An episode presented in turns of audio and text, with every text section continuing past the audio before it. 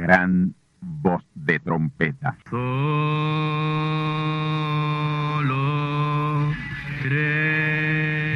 Saludos amigos y hermanos radioyentes.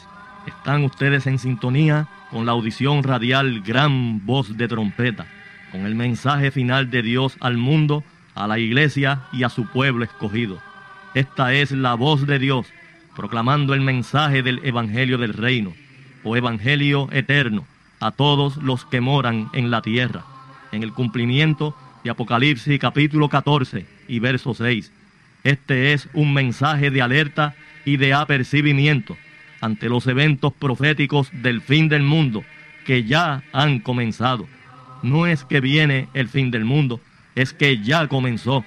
Y en esta audición radial ustedes se mantendrán bien informados y apercibidos sobre cómo asegurar la salvación y la vida eterna, que es lo importante ante tales eventos. A continuación, ustedes escucharán no un mensaje doctrinal ni dogmático, sino la pura palabra de Dios, probada con las escrituras, la verdad como la verdad es, pues conoceréis la verdad y la verdad os libertará.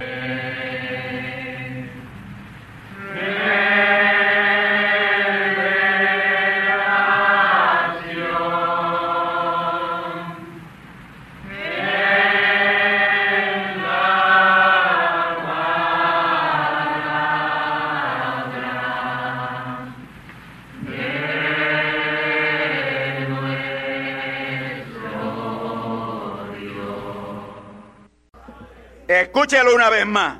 Apocalipsis 2.17. El que tiene oído, oiga lo que el Espíritu dice a las iglesias. Al que venciere daré a comer del maná escondido. Maná escondido es la palabra escondida que tanta hojarasca le han echado las denominaciones. Pero como Él promete que en el tiempo final Él sacará esa palabra a la luz. Amén. Pues ese es el maná escondido, la misma palabra. Comerá del maná escondido. Amén. Y le daré una piedrecita blanca. Y en la piedrecita blanca un nombre escrito, el cual ninguno conoce sino aquel que lo recibe. Yo lo conozco porque yo lo recibí. Yo sé cómo se llama Dios. Pero mire,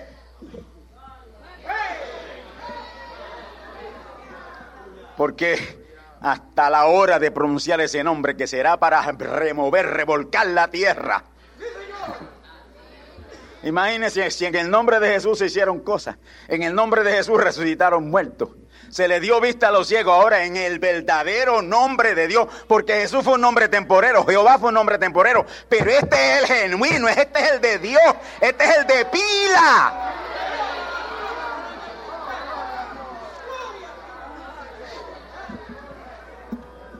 Bueno, vamos a la número 4.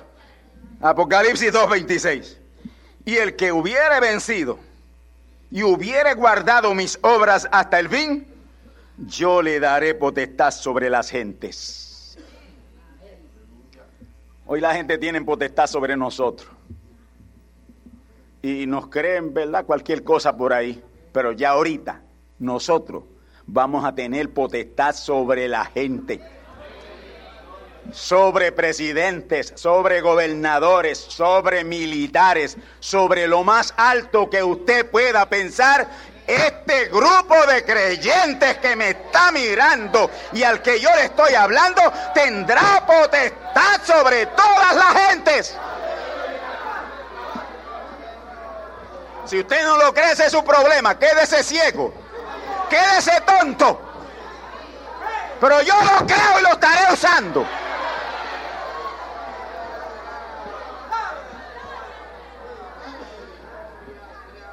Y número 5, Apocalipsis 3:5. El que venciere será vestido de vestiduras blancas. Y no borraré su nombre del libro de la vida. No lo borraré. ¿Por qué no lo borrará? Pues hay algunos que van a ser borrados. Hay algunos nombres que están en el libro de la vida y van a ser borrados. Y no borraré su nombre del libro de la vida. Y confesaré su nombre delante de mi Padre y delante de sus ángeles. Eso es así. Para avanzar un poquito. Número 6, Apocalipsis 3:12. Al que venciere lo haré columna en el templo de mi Dios. Todo el que venciere será columna en el templo de, Dios. Amén. Al que venciere lo haré columna en el templo de mi Dios. Y nunca más saldrá fuera. Amén. Nunca más saldrá afuera. Ahora, ¿cuál es el templo de Dios? Aquí estamos hablando de lo mismo que el trono. El templo de Dios no es un templo hecho de, de, piedra o de madera. El templo, esto no es el templo de Dios. El templo de Dios son ustedes. Este es un lugar que hemos preparado conforme al diseño divino de hoy. Amén. Y le hemos puesto una lona para cubrirnos del sol y de la lluvia cuando viene lluvia. Amén. Y escuchar la palabra tranquilos. Pero esto no es el templo. El templo es de carne y hueso. Son ustedes.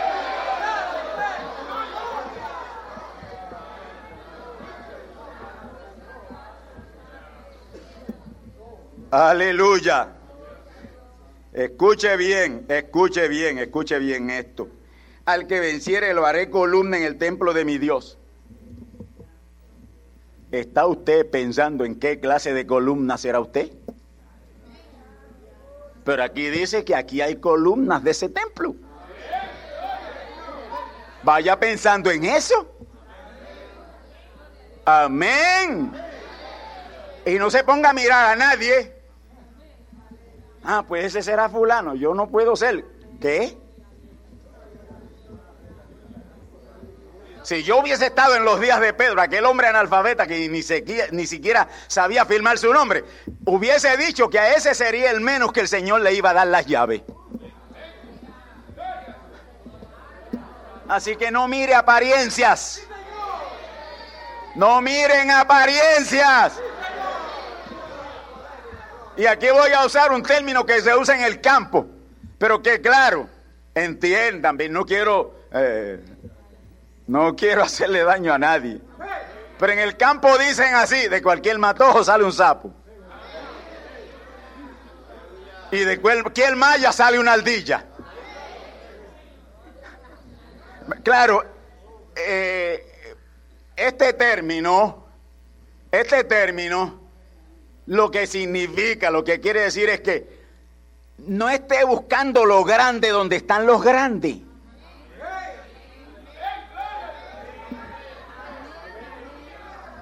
No busque los grandes donde están los grandes. Siempre los grandes salen de entre los chiquitos.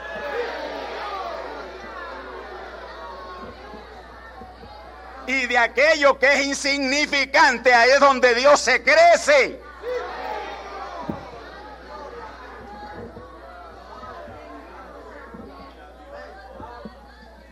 Nunca más saldrá afuera.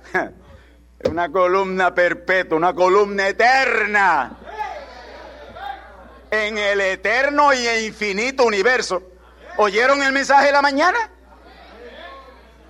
Todo el infinito universo lo vamos a habitar. Y déjeme adelantarle aquí algo.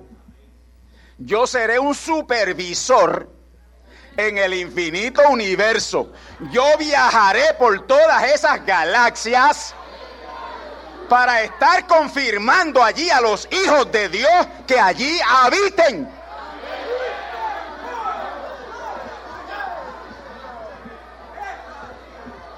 Pero, ¿y cómo? ¿Con qué medios?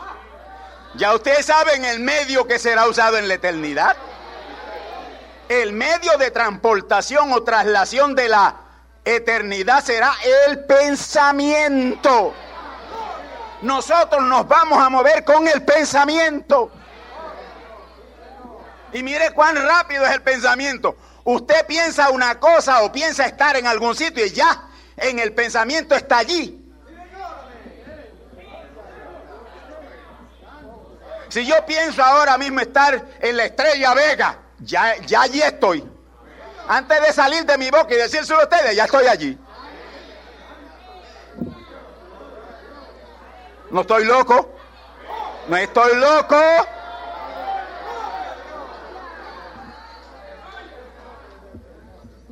Oh, gloria a Dios.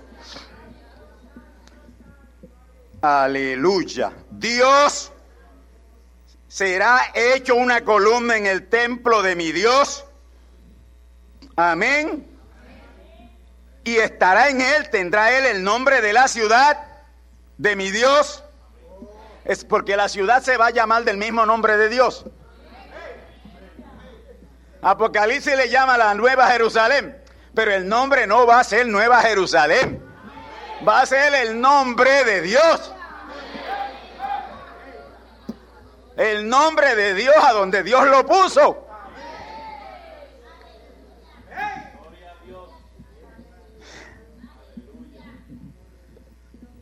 Gloria a Dios. Así que la ciudad tendrá el nombre de Dios. Y el creyente que entra en ella tendrá el nombre de Dios. Se llamará del nombre de Dios. Ya yo no seré más un candelario en la eternidad. Quizás Él me deje el nombre de José. Pero mi verdadero nombre no será. Amén. Usted sabe que hoy el nombre es el apellido. Y las mujeres cuando se casan pierden su nombre, que es su apellido, para recibir el apellido de su esposo.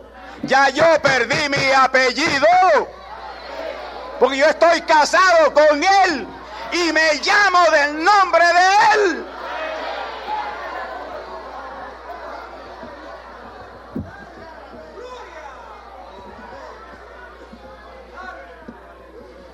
Gloria a Dios.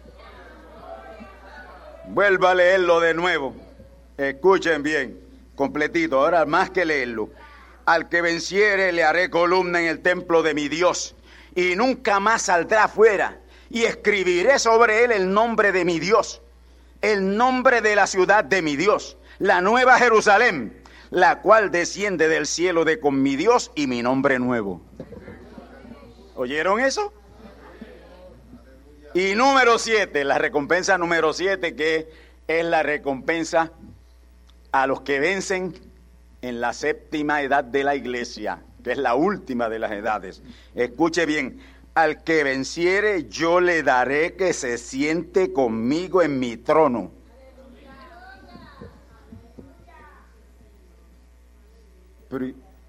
Oh hermano, ¿se han puesto usted a pensar en esto?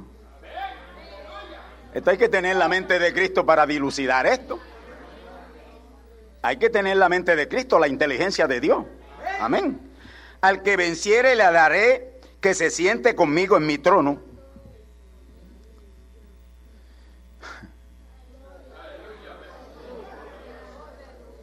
¿Cómo puede usted visualizarse sentado con Dios en el mismo trono? Y es así, eso es así. Pero ¿cómo tanto? Tanto.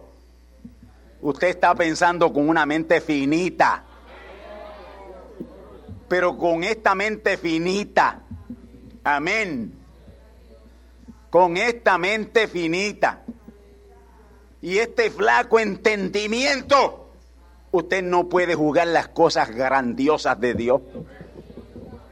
Eso va a ser así, vamos a estar todos sentados con Él en su trono. En otras palabras, Dios y su familia será uno.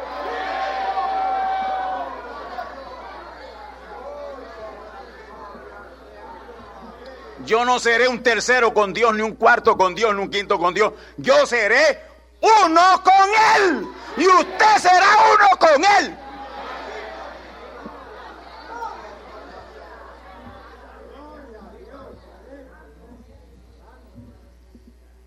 Al que venciere yo le daré que se siente conmigo en mi trono, así como yo he vencido y me he sentado con mi Padre en su trono. Amén. Y recompensa número 8, Apocalipsis 21, 7. Al que venciere poseerá todas las cosas y yo seré su Dios y él será mi hijo. Maravilloso, ¿verdad? En las siete edades de la iglesia y en la página 62 Dice el profeta, no teman ustedes manada pequeña. No teman ustedes manada pequeña, porque de todo lo que yo soy, de todo lo que yo soy, aquí está hablando Dios. Dios está hablando al profeta para que el profeta le hable a la congregación.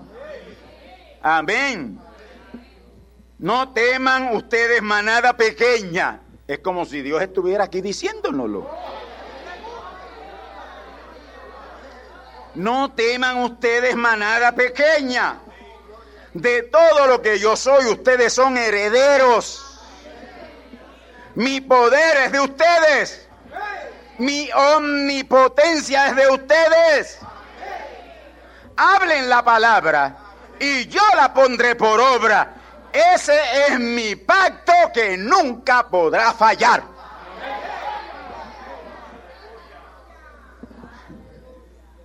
Oh, gloria a Dios. Aquí quiero que estén bien atentos. Que no nos vayamos a confundir.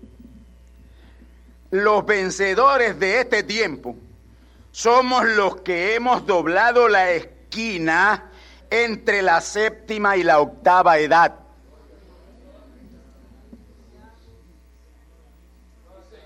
Somos los que hemos doblado la esquina entre la séptima y la octava edad y ya dejamos la séptima y estamos en la octava.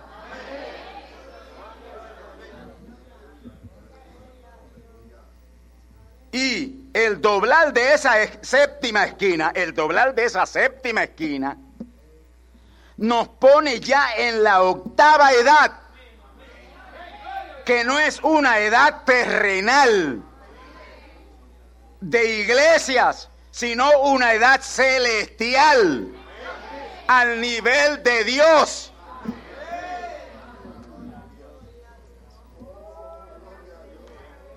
Las siete edades de la iglesia representan siete escalones. Hágase una escalera de siete escalones. Y esas son las siete edades de la iglesia. Amén. Las siete edades de la iglesia representan siete escalones y fueron siete escalones, fueron porque ya no son, fueron siete escalones, pero la octava edad no es un octavo escalón.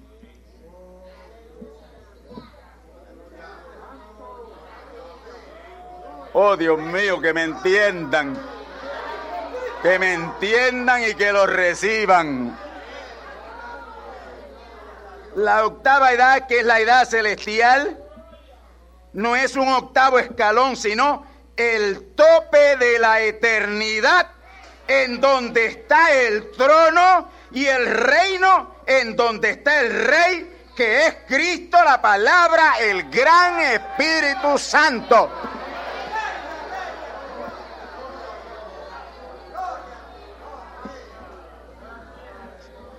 Nuestro lugar es el cielo. Llegamos al cielo. El octavo, lo octavo no es un escalón, es el cielo. Es la inmensidad.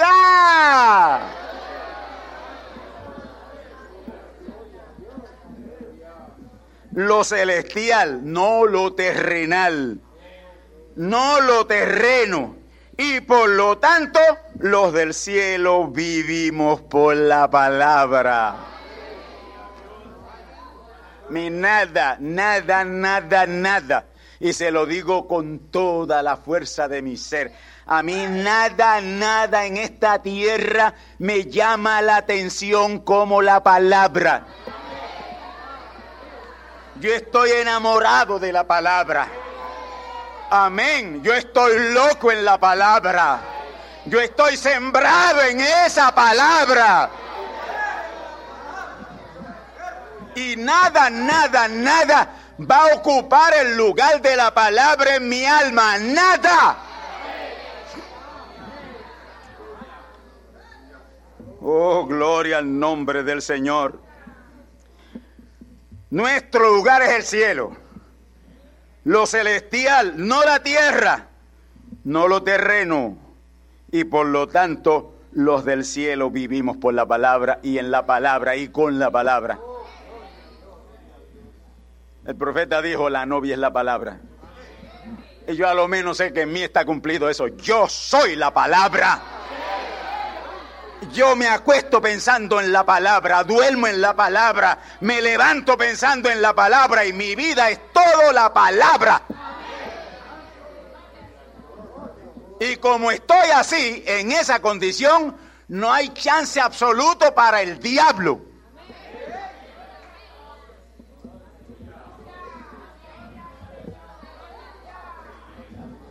Y hasta que tú no estés bien sembrado en esa palabra, va a estar lleno de miedo, no dormirás de noche. Te tirarás a la calle, andarás asustado. De noche estás mirando las aldabas y las cosas. Y llenando tu casa de rejas pero el Hijo de Dios que está en la palabra, que vive en la palabra, que es la palabra, no tiene que tener temor a ningún diablo, a ningún demonio y a ningún individuo.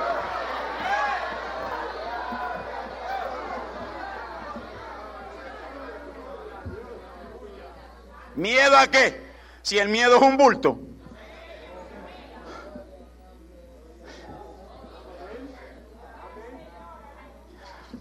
Oh, gloria a Dios. Y escuche bien ahora. Y Dios me permita terminar estos pensamientos. Escuche bien ahora. Nuestra reclamación no fue solo espiritual, fue físico también. Nuestra reclamación no solamente fue espiritual, fue física y espiritual.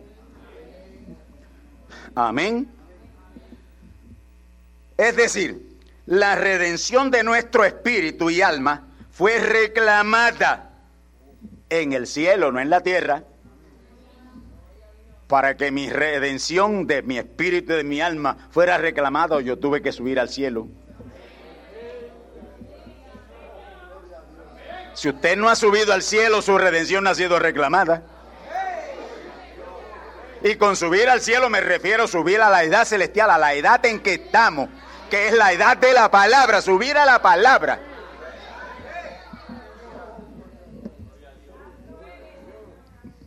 Fue reclamada en el cielo, no en la tierra. El profeta lo dice en los sellos, le hace esos sellos. Él dice que los sellos fueron abiertos ¿dónde? En el cielo, no en la tierra. Entonces cuando los sellos fueron abiertos ya estábamos en la edad celestial. Ya habíamos subido, ya habíamos encontrado la puerta.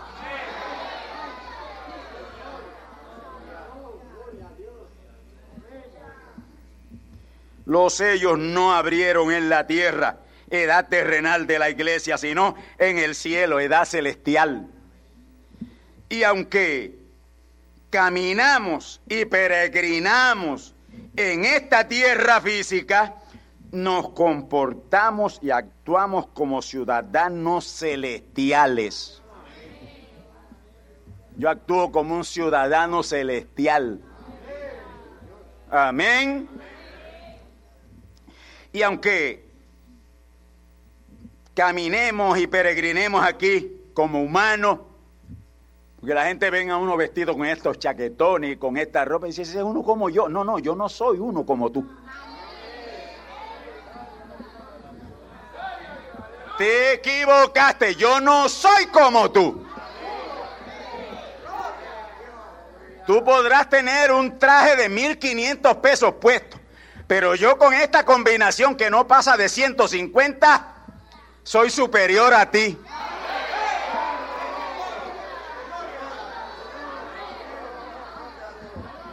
Yo soy un hijo de Dios y ese es el título más grande que se puede ostentar.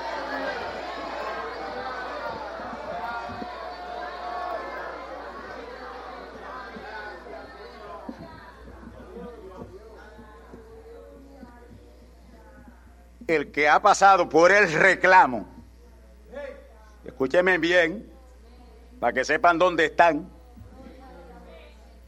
porque si no salen de aquí sabiendo dónde están y cuántos pasos les faltan para subir, porque es lo importante aquí pensar en esto, porque los mensajes no se predican para que suenen bonitos, y para que digan mucho amén y glorifiquen mucho. Los mensajes se predican para ser recibidos y grabados en el alma. Para que lo que le falte a uno en estatura con Dios lo alcance.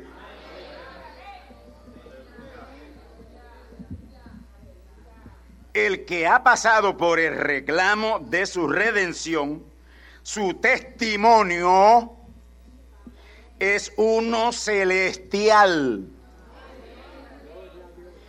que los de la tierra lo van a notar porque lo van a notar. Frente a uno dirán, ay, mira, esa gente son unos, unos locos, pero allá se reúne después con su esposa. Pero yo te voy a decir una cosa, esa gente tiene un testimonio de que verdaderamente son hijos de Dios.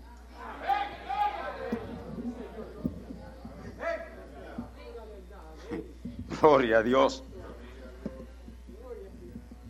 Y aquí es cumplido lo que reveló Jesús en Mateo 24, 14. Mateo 24, 14 no fue una escritura para el tiempo suyo. Mateo 24, 14 es una escritura de 1900 años adelante de él. Él tenía que predicarla y decirla porque las cosas tienen que ser dichas por el profeta que corresponde decirla para que sea palabra y se cumpla cuando llegue el tiempo o momento de ser cumplida. Amén. Gloria a Dios. Lo que dijo Jesús en Mateo 24, 14, escuche bien dice el Señor Jesús que el Evangelio del reino sería predicado por palabras, bonitos mensajes, por testimonio. Amén. Y aquí es cumplido lo que reveló Jesús en Mateo 24, 14 nuestro testimonio celestial de gente que vive en el cielo. De gente que vive en el cielo, de gente que vive en la edad de la palabra, de gente que son la palabra. Amén. Nuestro testimonio celestial está predicando a los que los rodean el glorioso evangelio del reino. Usted debe ser un testimonio donde usted vive, un libro abierto. Que no estén de acuerdo con usted por lo que usted cree, pero que allá, en el aposento íntimo de su hogar, tengan que decir, yo no estoy de acuerdo con ellos, pero esa gente sí que son verdaderos hijos de Dios.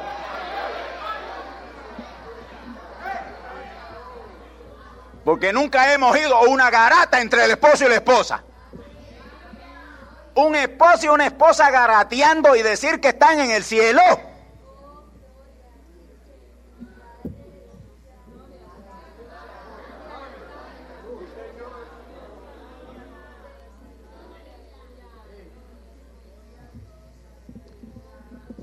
No, no me convence.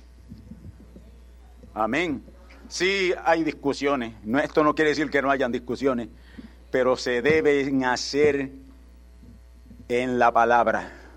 Nunca salirse de la palabra ni salirse del amor. Porque yo le puedo llamar la atención a usted en la palabra y jamaquearlo bien jamaqueado.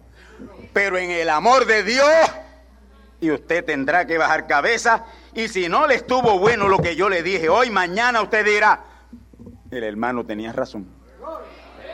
Yo lo veo. Amén. Oh, gloria a Dios. El que subió al cielo es un dechado de amor.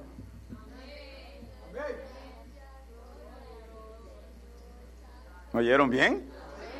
El que ha subido al cielo es un dechado de amor. Es amor.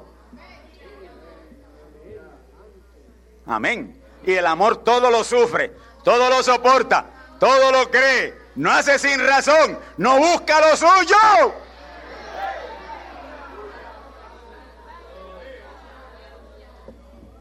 Estoy midiendo, estoy midiendo el calor suyo con el termómetro de la palabra. Y usted debe salir de aquí sabiendo hasta dónde llegó el termómetro. Porque si no, no estuvo aquí. Porque la palabra es para aplicárnoslas. Yo no puedo aplicarle palabra a nadie por allá si primero no me la aplico yo.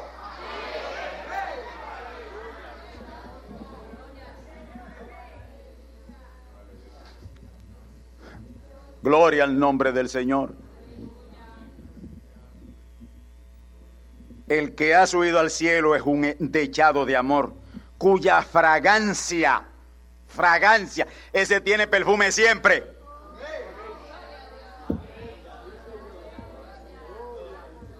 y los de la tierra tienen que admitirlo. El que ha subido al cielo es un dechado de amor, cuya fragancia perfuma y hace sentirse bien a los que le rodean.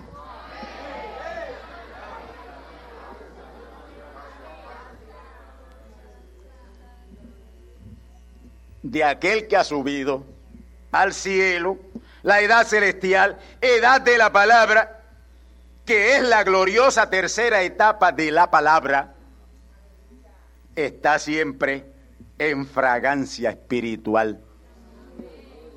No importa lo que le pase, no importa lo que le suceda. A mí no voy a quitar el gozo nada.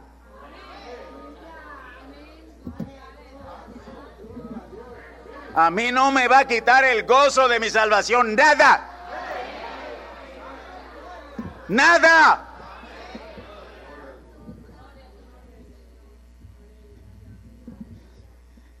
Es un creyente sólido. No hay ambivalencias en él. No es de doblado ánimo. Por su primera, por su firmeza, en primer lugar, por su firmeza en la palabra, no puede ser de doblado ánimo. Amén. Usted no irá ni verá un creyente que ha subido al cielo la edad de la palabra, la edad celestial. Amén.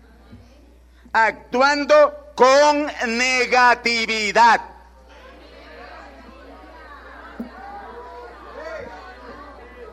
No, si estás actuando negativamente, te equivocaste, al cielo no has llegado. No estás en la edad celestial. Habrás cogido por otro lado, pero no has llegado a la edad celestial. Los del cielo viven por la palabra, recuerden siempre eso. Y la palabra es siempre positiva. Así que usted no irá ni verá a un creyente que haya subido al cielo, la edad celestial, edad de la palabra, actuando con negatividad o pesimismo.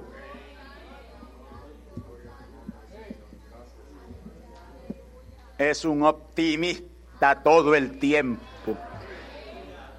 No importa la circunstancia, no importa bajo qué circunstancia, siempre habrá optimismo en esa persona. si se ha subido verdaderamente a esa edad celestial, ahí no hay lugar al desánimo. Ah, hoy estoy por las cumbres, mañana estoy... Eso no es un creyente de la edad celestial. Hoy se está por las cumbres, mañana se está en un terrible desánimo ahí no hay testimonio de haber subido a la edad celestial. No hay lugar al desánimo permanente. Puede ser temporero, pero no hay desánimo permanente. Se repone rápido, porque no se va a quedar pensando en el desánimo. Algún momento la palabra, la, la, mente le vuelve a la palabra y dice, pero ¿y dónde yo estoy? ¿Qué es lo que me pasa a mí?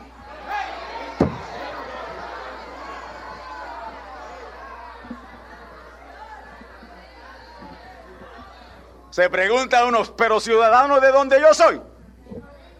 ¿Soy yo un ciudadano celestial o no?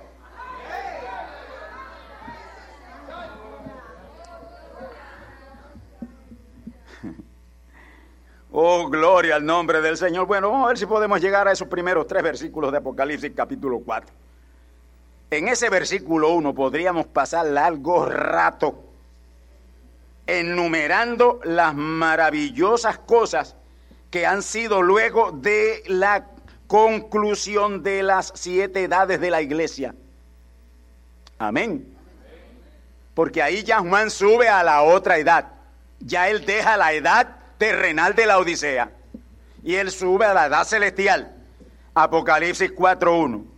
Amén. Escuche bien, hermano, yo quiero, yo quiero, yo quiero leer esto. El verso 2. Luego yo fui en espíritu y aquí un trono que estaba puesto en el cielo y sobre el trono estaba uno sentado. A quien él ve al profeta mensajero Branham, que es el que primero le habla y el que lo llama a subir.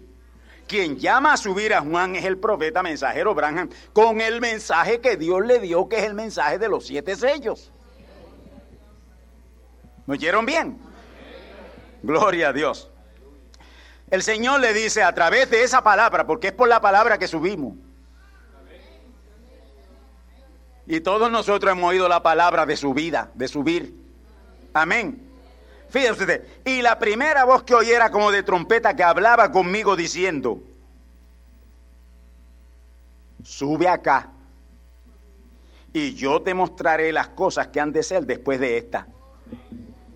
Ven, Juan, que te voy. Allá abajo no puede. Ahora, ¿cómo quieren esos denominacionales dentro de esas iglesias? Ponerse a combatirme.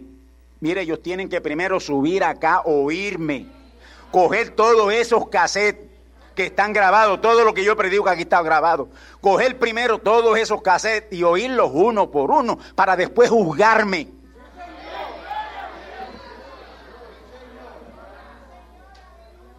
Si después que los oyen encuentran que yo estoy fuera de la palabra, pues mira, está bien. Pero juzgarme sin oírme. ¿En qué tribunal juzgan a una persona sin oírlo? Tiene que haber un juez, tiene que haber un abogado, tiene que haber un jurado. Ahora, hoy sí, se dan tantas injusticias que juzgan a la gente. Son prejuzgados de antemano cuando sus propias leyes le dicen que uno es inocente mientras no se le prueba lo contrario. Pero esa es la justicia de que esta es una justicia podrida. Pero ya estamos llegando al verdadero tribunal de justicia. Y Dios va a hacer justicia.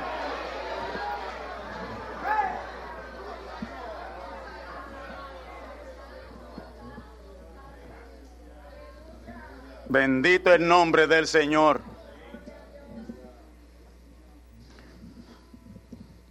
Sigue diciendo, y luego yo fui en espíritu. Yo fui en espíritu. Hermano, estamos aquí en la tierra, ¿verdad? Y usted me ve aquí a mí en la tierra con ustedes, pero con su mente espiritual. Usted me ve más arriba. Ustedes me ven en el cielo. Y usted puede decir por allá, mis pastores del cielo. Pero ¿cómo que eso? Que tus pastores del cielo, sí, mis pastores del cielo. ¿Y dónde ministra él? Pues en el cielo. Pero ¿cómo es eso? Explícame bien. Bueno, usted sabe bastante para explicarle, ¿verdad?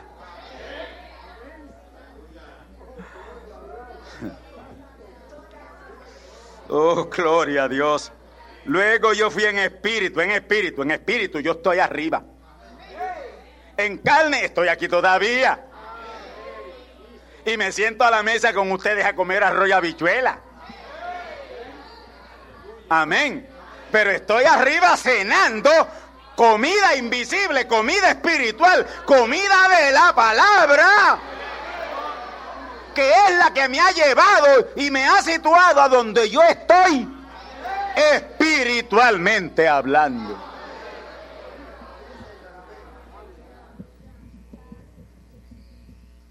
Un trono puesto en el cielo y sobre el trono estaba uno sentado. Recuerden siempre, el trono es el individuo que Dios usa.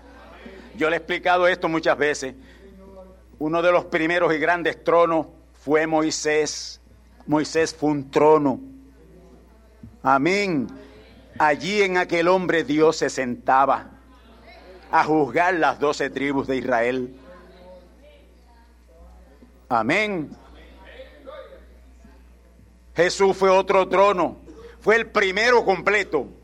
Fue el primer trono en plenitud. Los demás del Antiguo Testamento fueron tronos temporeros y tronos parciales, pero Jesús llegó a ser el trono completo. Ahí se sentó Dios en toda su plenitud durante tres años y medio. Amén. Y todo lo que tenemos, ese libro, desde el libro de Mateo, amén, hasta el libro de Judas, Judas no lo escribió Jesús, pero lo escribieron sus apóstoles, parte de sus apóstoles. Y ellos escriben por, por lo que oyeron de él.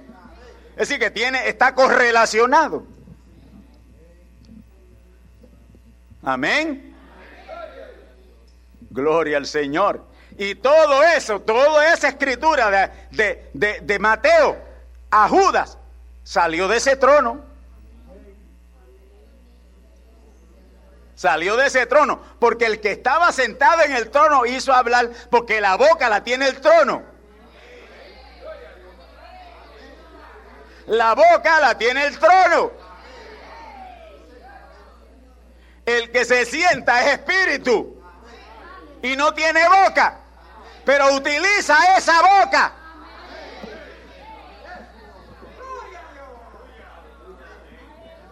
Y luego fui en espíritu y aquí un trono que estaba puesto en el cielo y sobre el trono estaba uno sentado.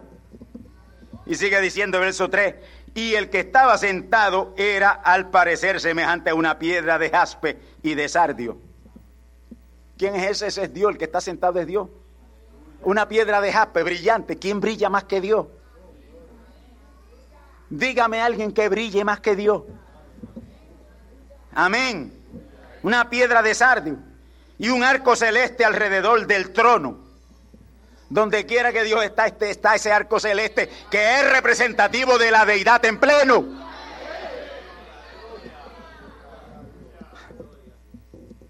Gloria al Señor. Y un arco celeste había alrededor del trono semejante al aspecto a la esmeralda, una de las más preciosas piedras que hay. Y esmeralda que, es un color verde oro, que es el color de la deidad. Así que todo está identificado. Amén. Y alrededor del trono había 24 sillas. Allí, estas 24 sillas representan a los 24 patriarcas y apóstoles, las 12 tribus de Judá y a los 12 apóstoles.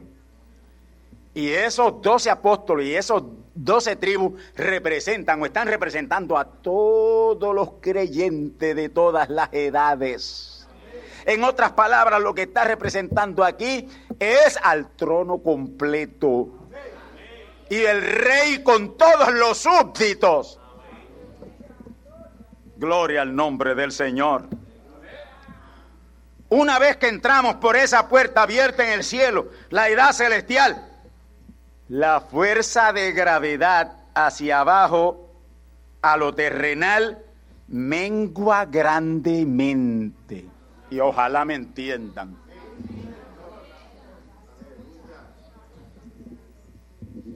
¿Qué cosa mundanal te va a traer a ti si estás arriba? Si cuando se está arriba ya la fuerza de gravedad la hay todavía. Pero mengo, ¿han visto ustedes los astronautas allá arriba? En los módulos esos, que son como pajitas. ¿Vieron al que llegó a la luna que se tuvo que poner un montón de cosas pesadas y todavía contigo con eso andando se levantaba? Ya para mí, hermano, no hay gravedad abajo. A mí no me atrae ya la fuerza gravitacional de esa tierra mundanal. A mí me llama la atención lo de arriba. Como dijo el Señor, si habéis pues resucitado con Cristo, buscar las cosas de arriba, donde está Cristo sentado a la diestra de Dios.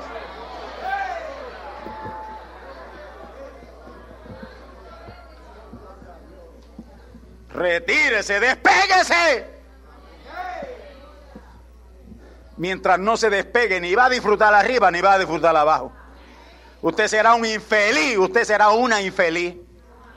O quédese abajo, quédese arriba. Porque en el punto medio no se sabe para dónde coja. Dos minutos me quedan nada más y tengo que terminar. Gloria a Dios. Así que podemos decir con sobrada razón, hemos tenido un cambio de la tierra al cielo. Aquí, sí que cabe ese dicho. Amén. Hemos tenido un cambio de la tierra al cielo. La condición o requisito para el reclamo de la redención es entrar por la puerta abierta en el cielo. Si no entras no hay reclamo. Amén. Si no se entra por esa puerta, no hay reclamo. Porque usted tiene que recibir esa palabra que tiene que ver con el reclamo de la redención de su espíritu y alma. Subimos y al subir nos encontramos con el mensaje glorioso, con el mensaje glorioso de la palabra que no es un mensaje terrenal, que no es un mensaje de la ocea, que es un mensaje de la edad celestial, donde usted está oyendo cosas que usted, como dijo el Señor, cosas que si se fueren, fueren oídas no se creerán. ¿Cuántas veces salimos de aquí, pero yo, yo habré oído bien? Subimos y al subir nos encontramos con el mensaje en la palabra que nos propicia nuestra reclamación de la redención de nuestro espíritu y alma. Es por la palabra todo. Amén. Y aquí, hermanos, entonces el próximo domingo ya estoy en posición para explicar estas cosas porque ya no tengo tiempo. Los dos minutos se me acabaron y yo quiero que ustedes se lleven este mensaje. Así que vamos a explicar el verso 2 en adelante que es lo que nos conecta con el mensaje de reclamación, que es el mensaje de los siete sellos.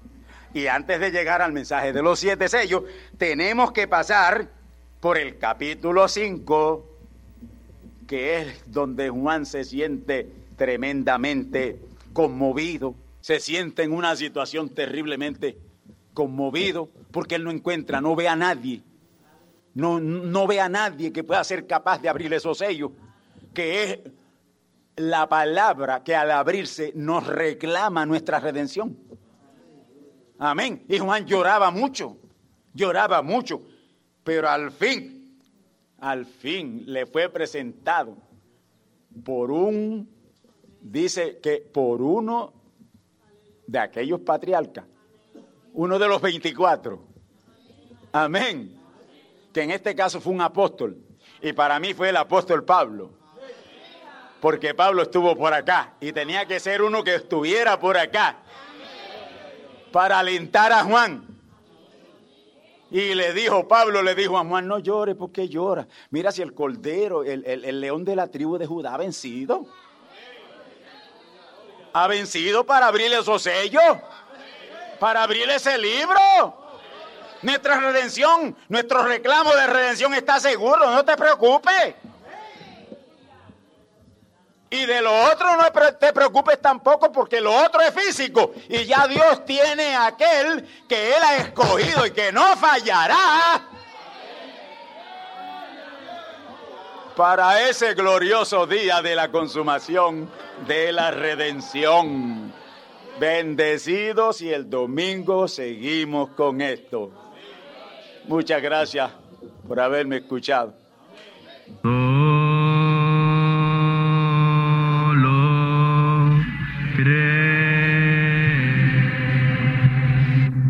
Y ahora hemos llegado al momento de liberación por la palabra hablada, no por oración. No oramos por enfermos, hablamos la palabra. Jesús nunca oró por un enfermo, Él dijo la palabra, Él habló la palabra. Y la palabra fue enviada y curó los enfermos, resucitó los muertos, limpió los leprosos, abrió ojos a ciegos, oídos a sordos, desató lenguas a mudos. Y la buena noticia hoy es que Él es el mismo, antier, ayer y hoy. Lo que Él hizo antier y ayer por otros, lo puede hacer hoy por ti. Tened la fe de Dios. Al que cree, todo es posible. Cree solamente y te será hecho. Enfermedad maligna, enfermedades producidas por demonios, virus, bacterias y gérmenes, os echo fuera y os maldigo con maldición de muerte y proclamo liberación sobre todo oprimido del diablo, que llene los requisitos para ser liberado. Enfermedad te declaro fuera de existencia y pido la sanidad de los enfermos y la liberación de los oprimidos en el nombre del Hijo de Abraham, el Todopoderoso Señor. Amén. Amén. La palabra ha sido dicha. La palabra ha sido hablada. Y tú estás liberado. Da gracias a Dios por tu liberación. Y ve y cuéntale a otros lo que Dios ha hecho por ti.